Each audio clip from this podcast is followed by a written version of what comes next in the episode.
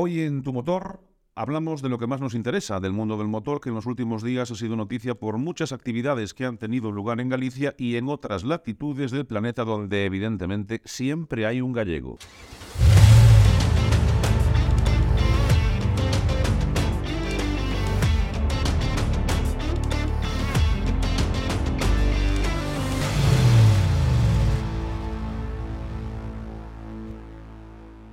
Muy buenas, bienvenidas y bienvenidos a este trocito de tu motor, la sección de Editorial La Capital, en que en forma de podcast pues enviamos siempre desde el Palacio de la Ópera a todo el mundo y hablando siempre también de lo que más nos interesa, el mundo de la gasolina y de la rueda quemada. Don Juan Fernández, muy buenas. Muy buenas. Don Alberto Vázquez, muy buenas. Buenos días. Eh, también somos, siempre lo digo, eh, también estamos con los tiempos, hay que evolucionar, seres, somos seres eléctricos también pero la nostalgia es la nostalgia y el olor a gasolina y a gasoil, esto no sé por qué nos mueve tanto, ¿no? Siempre intentando mirar hacia el futuro, mirar hacia adelante. Sí, sí, no, y el futuro, pero ojo, eh, que esta semana yo leí una noticia de Toyota con otra gran marca japonesa que el motor de hidrógeno, pues parece ser que tiene un rodaje de 1070 kilómetros sin repostar. Ojo. Ah, tiene que haber algo. Y además el titular era los eléctricos pues no son la solución. Tiene que haber cambios porque no acaba de ponerse el mundo de acuerdo, el planeta entero de acuerdo. O sea, tiene que haber algún tipo de, visión común o visión conjunta entre el hidrógeno, la electricidad, el litio, es que no lo sé, la verdad es que no lo sé. Y pues, los biocombustibles. Yo me pongo en, el pellejo de una persona que venda coches y no lo tienen que estar pasando nada bien. ¿eh? O sea, porque para comprar un coche hay que hacer derivadas integrales y raíces cuadradas, por lo menos para tener la idea. Eh, pero bueno, no sé, no sé. Eh, eh, confiemos en el futuro y confiemos en la gente que sabe en este planeta. Apunto otra cosita, ya viste el tema de los seguros, sí. que los, se los van a elevar a los coches eléctricos por el riesgo de incendio y el riesgo de las pieles y todo eso que llevan, a ver dónde se van a dejar. Tenemos un panorama, Juan. Esto si te lo dicen hace 30 años no te lo crees, ¿eh? ¿O sí? Ah, yo siempre fui un pequeño iluso, me creía todo todas las mentiras y todas las verdades. Después hacía una amalgama dentro de mi coco, mm, coco de características limitadas, evidentemente, pero siempre saqué mis propias conclusiones. De todos modos, al lo que vosotros decís, es que nos están vendiendo una moto increíble. Y el, lo sarcástico, lo irónico, lo lamentable, entre comillas, es que nos lo compramos. ¿Y por qué? Porque el otro día eh, había un yo siempre me remito a publicaciones internacionales porque parece ser que las españolas o las nacionales no sean creíbles. No, todo lo contrario, las españolas son creíbles, pero bueno, pues a veces el posicionamiento de la editorial que publica pro o contra entes gubernativos, pues se hace que la noticia sea tendenciosa o deje de serlo. Entonces, para mantener una política neutral, pues intento mirar en otros lados.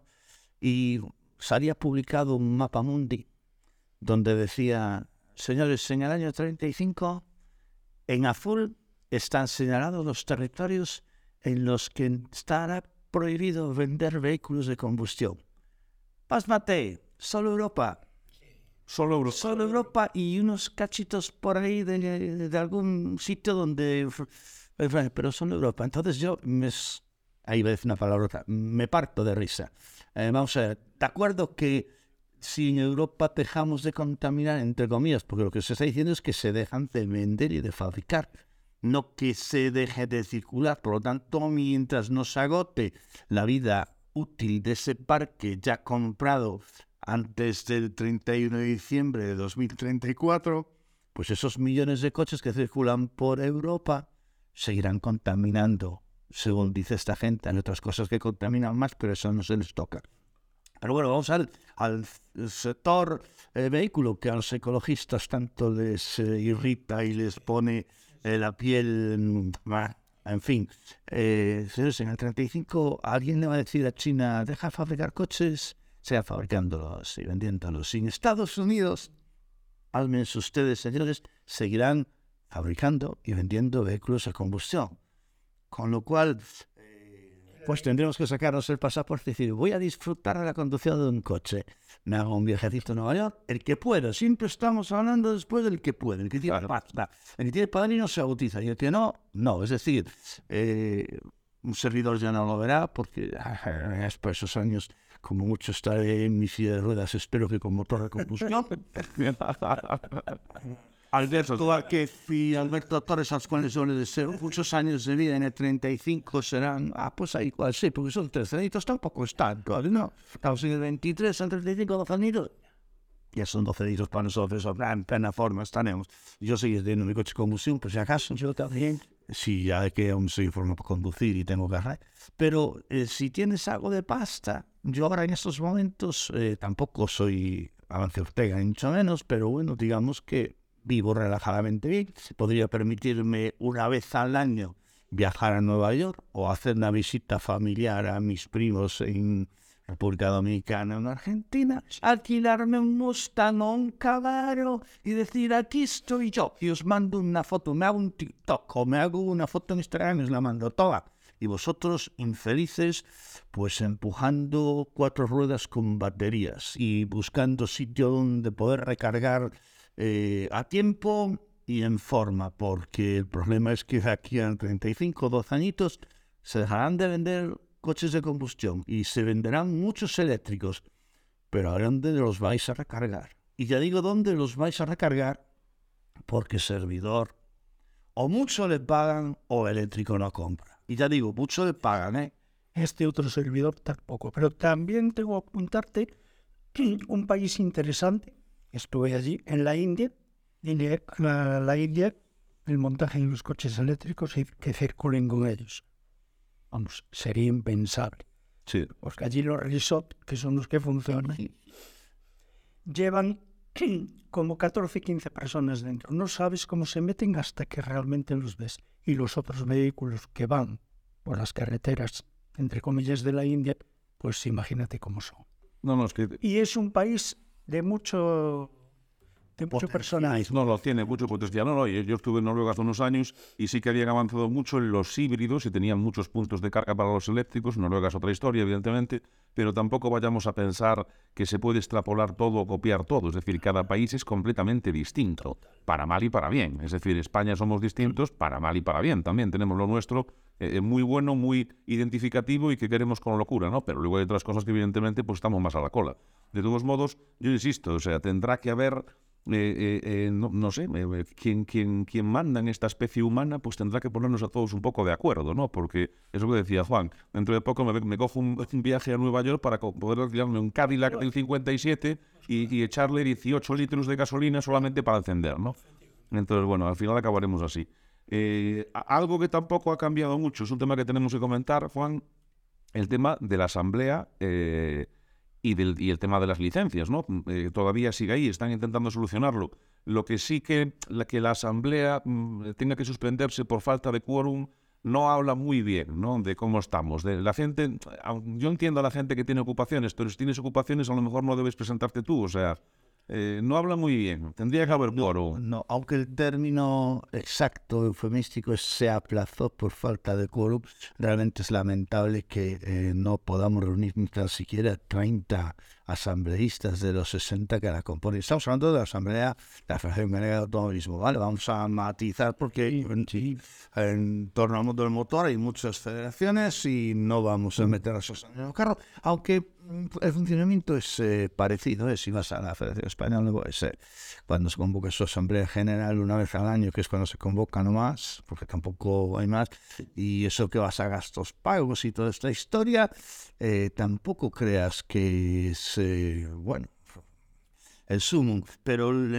concretamente a lo que más nos afecta a los gallegos y gallegas es que recién constituida después de haber hecho un proceso que eh, ha tenido sus más y sus menos, que ha habido que escalar montañas, que se han derribado muros, eh, que se ha abierto un melón importante después de 40 años de, uh, de de ostracismo, de, de asamblea familiar, por decirlo de alguna manera, porque los miembros de la asamblea eran aquellos que el señor Corral eh, había decidido, bueno, tú, tú, tú, tú vais a presentar, candidatura única, y aquí están mis eh, 60 miembros, ¿no? Y que ahora que tenemos la oportunidad de, de hablar, de dialogar, de ver, de, de- en teoría, de desarrollar temas, pues se convocó una asamblea, que aún encima importante, una asamblea importante, porque todos sabemos y somos conocedores de la situación que está viviendo el mundo en Galicia. Tema licencias, tema calendarios. Estamos ahí a las puertas de que empiecen a rodar los vehículos en nuestra comunidad y tenemos un vacío legal bestial porque no están aprobados los reglamentos de esta temporada. A ver, y que tengamos tan poco interés. Claro, alguien dirá, oye, jeje, tú que bien hablas, como no eres asambleísta. Digo, pues que yo ya me he presentado, señores. Es decir, eh, ni yo ni muchos otros hemos delegado esta representación. Para empezar, vamos a hacer un matiz. Yo tampoco tenía derecho a voto, es decir, yo llevo años que no tengo, bueno, pues por la política que llevaba el señor Coral, yo no estaba de acuerdo con ella y yo no he sacado, no he tramitado licencia gallega, aunque sí mi licencia nacional tenía la extensión Galicia, evidentemente. Pero bueno, entonces yo no me quiero disculpar, ni mucho menos soy tan culpable como los demás. Es decir, el culpable del ostracismo al que ha sido sometido el pueblo gallego, culpable de no haber hecho más cosas eh, para intentar acabar con esto, mm, lo reconozco. También formo parte de, bueno, pues de este incumplimiento, pero yo esperaba que al menos, al menos un 75% de los asambleístas sí estuvieran presentes. ¿Qué pasa? Que evidentemente eh, hay deportistas que tienen una serie de compromisos y no pueden asistir. Vale, hay algún oficial que tiene algunos... Los, estoy hablando de los estamentos que han sido elegidos de forma de representación individual. Los colectivos, que son la mayoría de la asamblea, los organizadores, escuderías, es que ni con ellos se ha conseguido tener 30. Y son la mayoría, es decir, quien gobierna o quien tiene de mano a las, eh, a estamento, al estamento de escuderías organizadores tiene controlada la asamblea. Es decir, creo que son 35 o 36 los representantes y no hemos juntado ni 30. Eh, por amor del cielo, es decir, Pero, uh, perdona, Juan, antes de que sigas, la asamblea tiene que ser presencial. Eh, sí, sí, sí, sí, sí, sí, sí. De momento presencial. Parece ser que se quiere a- aprobar ahora los puntos de vista Es que a mí me llama la atención. la posibilidad de que sea telemático y hay Efectivamente. medios de, ah, de comprobación vía telemática que efectivamente. Pero bueno, eh, a ver, desde todos sabemos a qué cartas jugamos. Tú cuando te sientes en una mesa a jugar al póker, sabes que juegas con una baraja americana, no con española. Y cuando vas a la asamblea, tú sabes que tienes unos compromisos que asumir, que te están pidiendo tu tiempo un par de veces al año como mucho, a menos que sea una asamblea general extraordinaria que haya convocar por un motivo determinado. Pero si no, las ordinarias son la aprobación de, calendarios y la aprobación de presupuestos. Y no te convoca más. Pero telemáticamente a lo mejor sería sencillo, pues a lo mejor para personas que o por su trabajo o por, por ejemplo, Roberto Lons, que está corriendo ahora mismo un campeonato del mundo y no tiene disposición de poder estar aquí en casa, ¿no? Entonces, telemáticamente igual sí podría hacerlo. Y, jolín, pues habrá que dar unos pasos acelerados para solucionar precisamente ese problema de falta de cuerpo. Bien, bien, ya va en uno de los órdenes del día de esta próxima asamblea que se ha convocado para el día 11 de marzo, por la mañana, sábado por la mañana, ¿vale? Y el que quiera pues ya se queda a comer por ahí, que se come bien.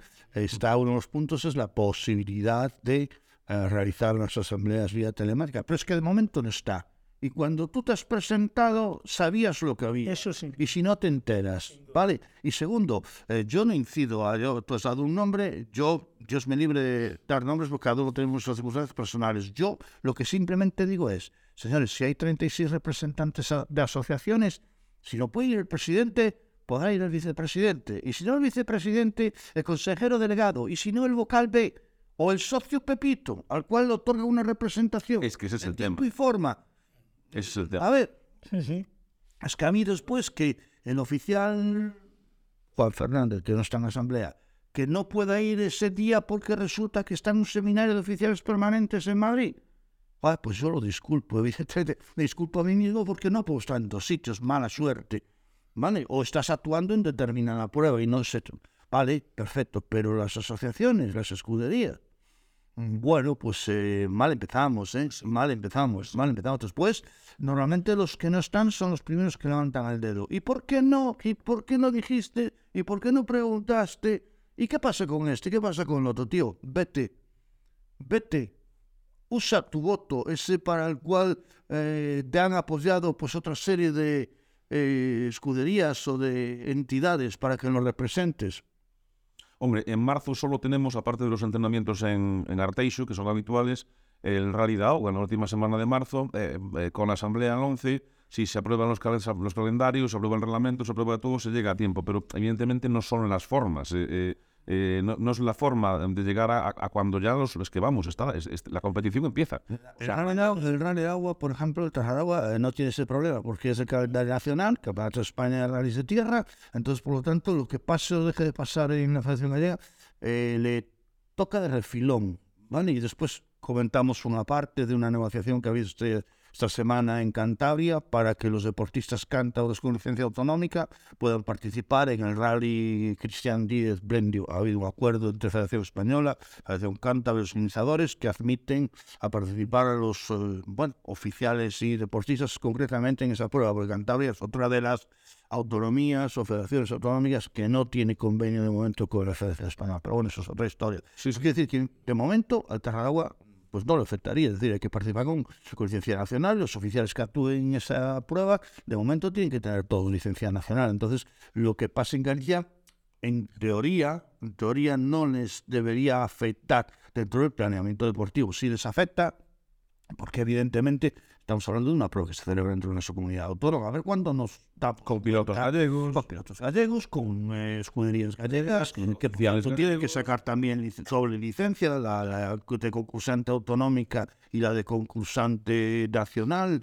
Uh, es una licencia que es simplemente un trámite administrativo porque alguien tiene que hacerse responsable, digamos, en cierta manera de lo que ese piloto deje de hacer a nivel deportivo, a nivel y es una licencia que no entraña seguro, es decir, mm.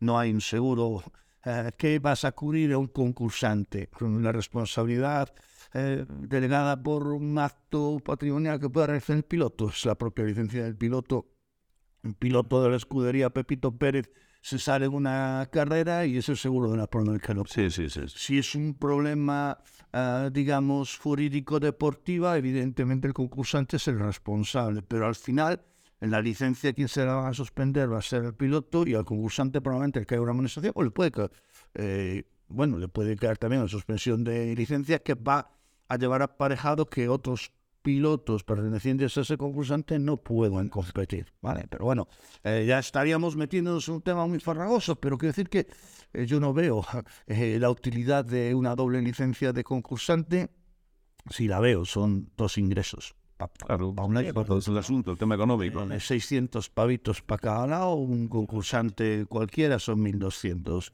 Ah, concursante colectivo con estatutos, claro. Pues sí, sí, sí, sí. Las otras está.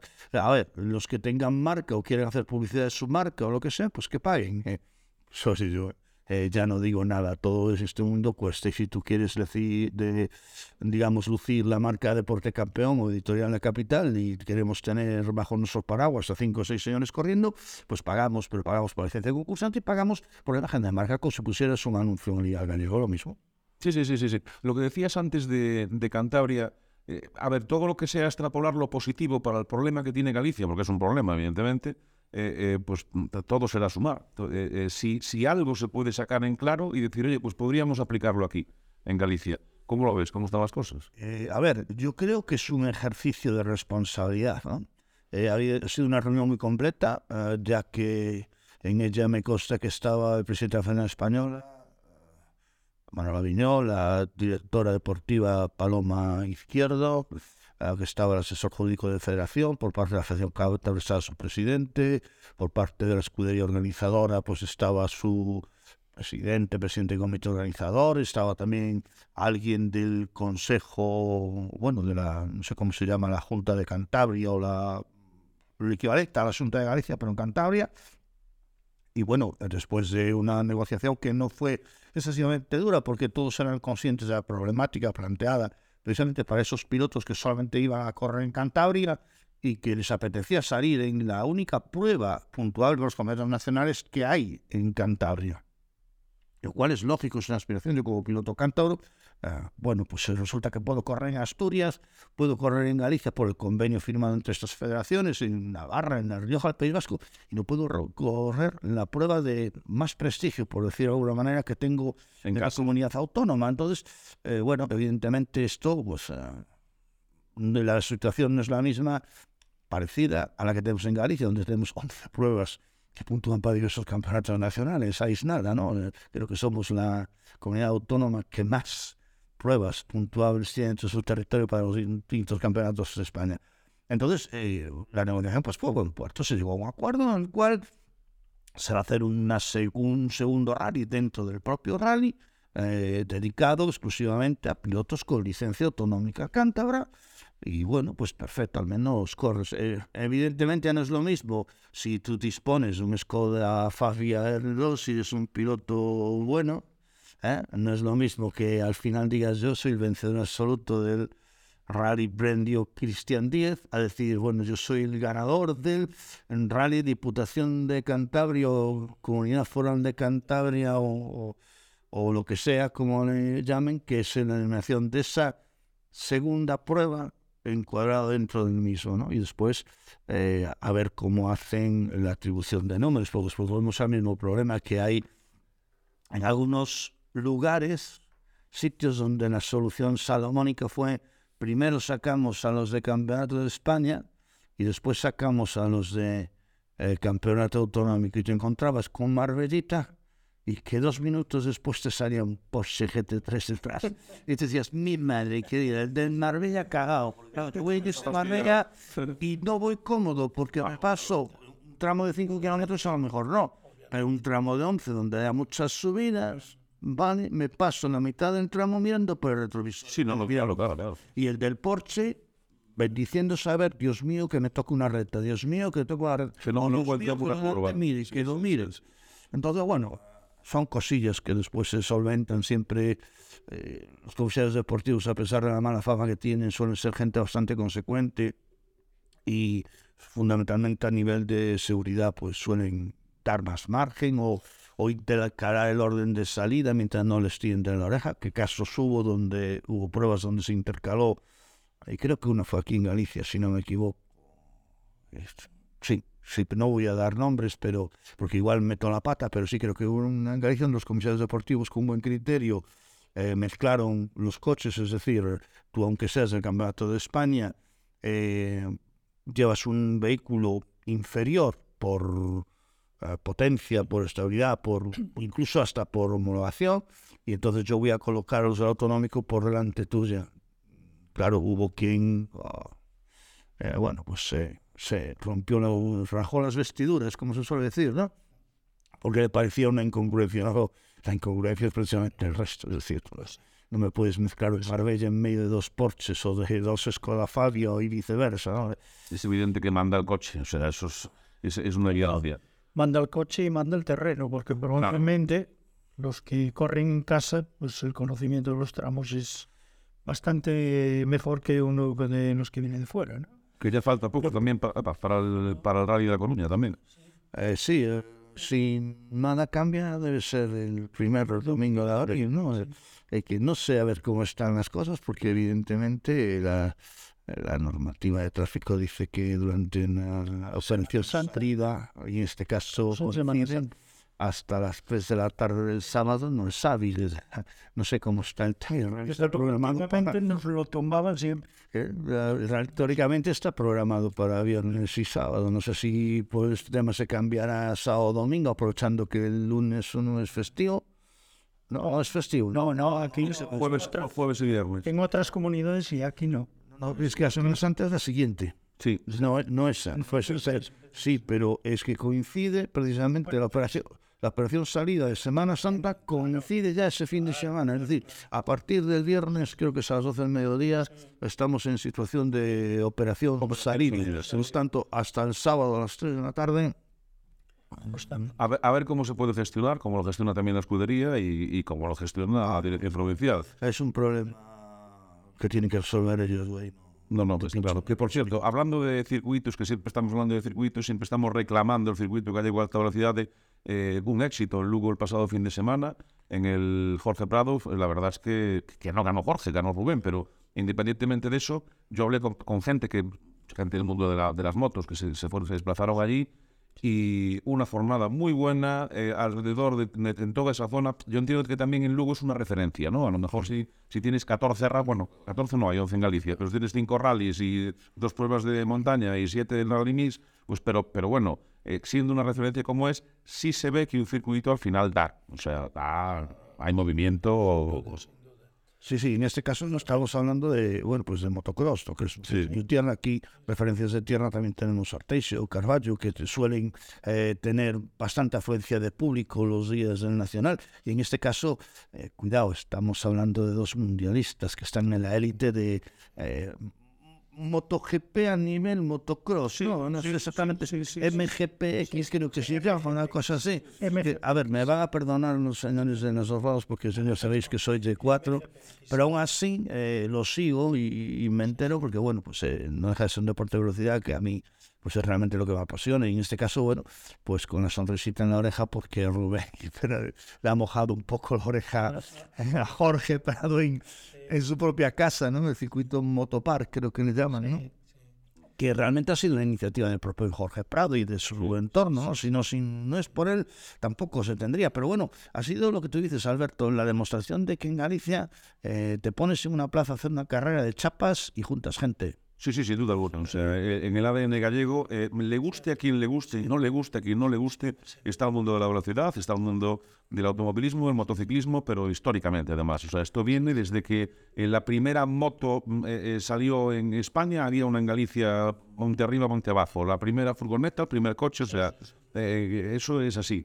que también muchas veces por eso la iniciativa privada es la que acaba moviendo el mundo. Cuando pues aquí vemos la familia Prado, que hizo una apuesta decididísima, evidentemente tiene que haber el apoyo de la Diputación, de la Junta, de los gobiernos municipales en los que está el circuito, etc, etc. Pero bueno, al final es un tema también económico, ¿no? Pero el asunto es que funciona.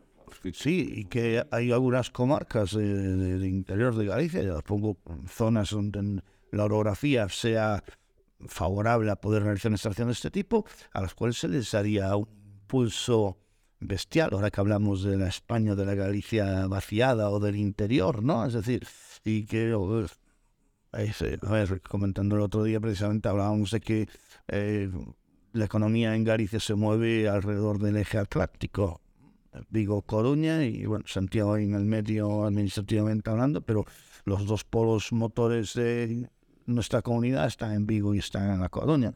Eh, hombre, pues hay que empezar a buscar actividades para dar un impulsillo a, a nada. El otro día eh, salíamos con un reportaje sobre PTC, que está en el circuito de la pastoriza.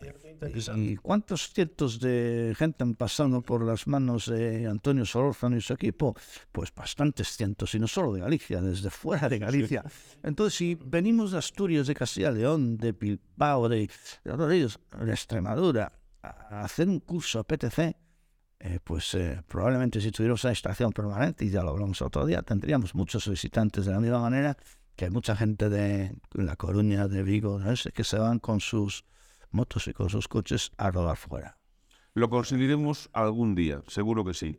Don Alberto Vázquez, muchísimas gracias. A ti. Don Juan Fernández, muchísimas gracias. Pues una vez más, eh, a disfrutar. A la semana que viene a ver si disfrutamos, hablamos un poco más de lo que ocurra, de lo que pase y lo que deje de pasar en ese futuro de la Asamblea, que no deja de ser el futuro del... A mí me preocupa, sinceramente, es un tema que me preocupa porque veo que uh, estamos dilatando el proceso demasiado y cuando se es por inacción de los dirigentes, eh, tenemos todo el derecho del mundo a darles en la cabeza un pequeño coscorrón para pero cuando es por uh, desidia de nosotros mismos como miembros de la Asamblea, tenemos que hacernoslo mirar, ¿eh? tenemos que hacernos mirar y mucho.